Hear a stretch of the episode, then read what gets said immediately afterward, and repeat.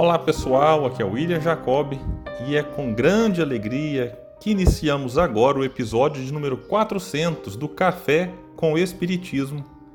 E para comemorar este número tão importante, decidi trazer uma curiosidade sobre Raul Teixeira que me chamou muito a atenção quando eu a descobri. Você sabia quais são os livros que mais marcaram a vida deste querido expositor e médium espírita? É sobre isso que vamos falar agora. Com a palavra, Raul Teixeira. Deixando de lado o livro dos Espíritos, que para mim é uma das coisas mais fantásticas que já encontrei, o livro que me marcou muito a vida e me marca até hoje é O Problema do Ser, do Destino e da Dor, de Leon Denis. Esse foi o primeiro livro que li ao me tornar espírita.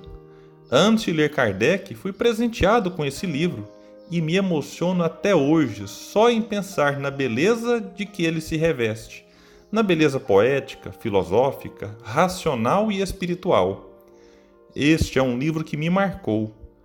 Na área dos romances, por mais que eu entenda seja o romance Paulo e Estevão o maior romance espírita que se conhece no mundo, o mais perfeito, o que mais me marcou pessoalmente, foi o Ave Cristo possivelmente em virtude de nossas vinculações pessoais com aquela história e com aquele período. Então, o Ave Cristo é um livro que me sensibiliza profundamente. O Paulo e Estevão é um livro que me ensina, me orienta intensamente, e um livro perfeito em termos de romance, de literatura, até onde eu consigo captar. Mas o Ave Cristo é um livro que me toca afetivamente me marca até hoje quando penso em cada uma daquelas personagens que formam a trama que Emmanuel tão felizmente entreteceu. Há livros notáveis que me sensibilizam na pauta do Espiritismo e quero destacar de momento esses dois. Eu seria injusto se citasse mais alguns e deixasse de citar outros tantos que embasaram a minha formação, mas a esses quero dedicar um preito especial de gratidão, porque são livros que até hoje como se diz popularmente, fazem a minha cabeça. Quando estou precisando de uma pausa para refletir sobre a minha vida, tenho que voltar e reler o Ave Cristo, da mesma maneira e com o mesmo ardor com que leio o problema do ser, do destino e da dor. E vale a pena dizer que quando li o problema do ser, na minha adolescente ingenuidade, pedi a Deus para que eu tivesse uma dor capaz de me fazer sentir aquelas maravilhas que Leon Denis afirmava que sentia.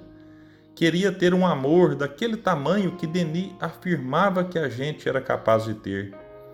O Problema do Ser foi um livro que me tocou fundamentalmente. Eu o li na adolescência e depois em várias outras ocasiões.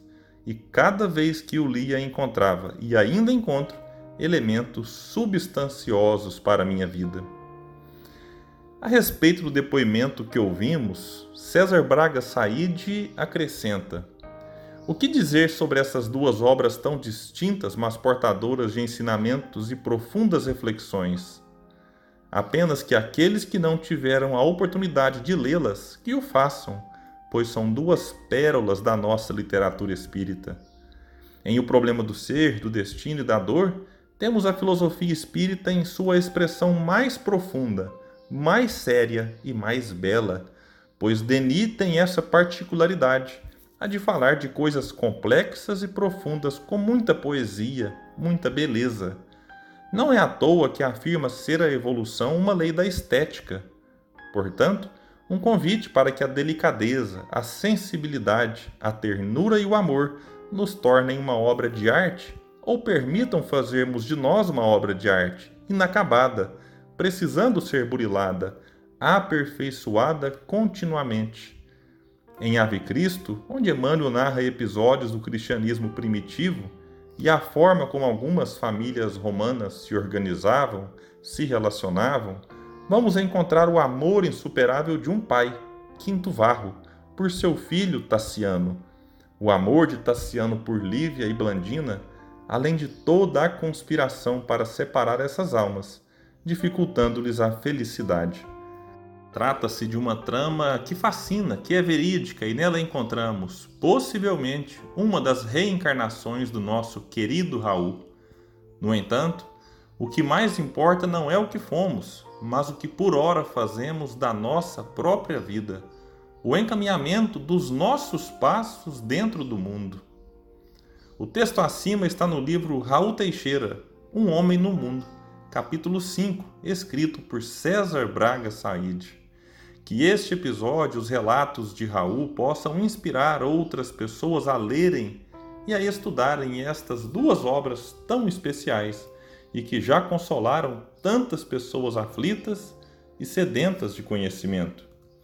E que Allan Kardec, Leon Denis, Chico Xavier, Divaldo Franco, Ivone do Amaral Pereira, o próprio Raul e tantos outros autores e médiuns que nos ajudaram ao longo destes 400 episódios do Café com Espiritismo recebam a nossa mais sincera e profunda gratidão.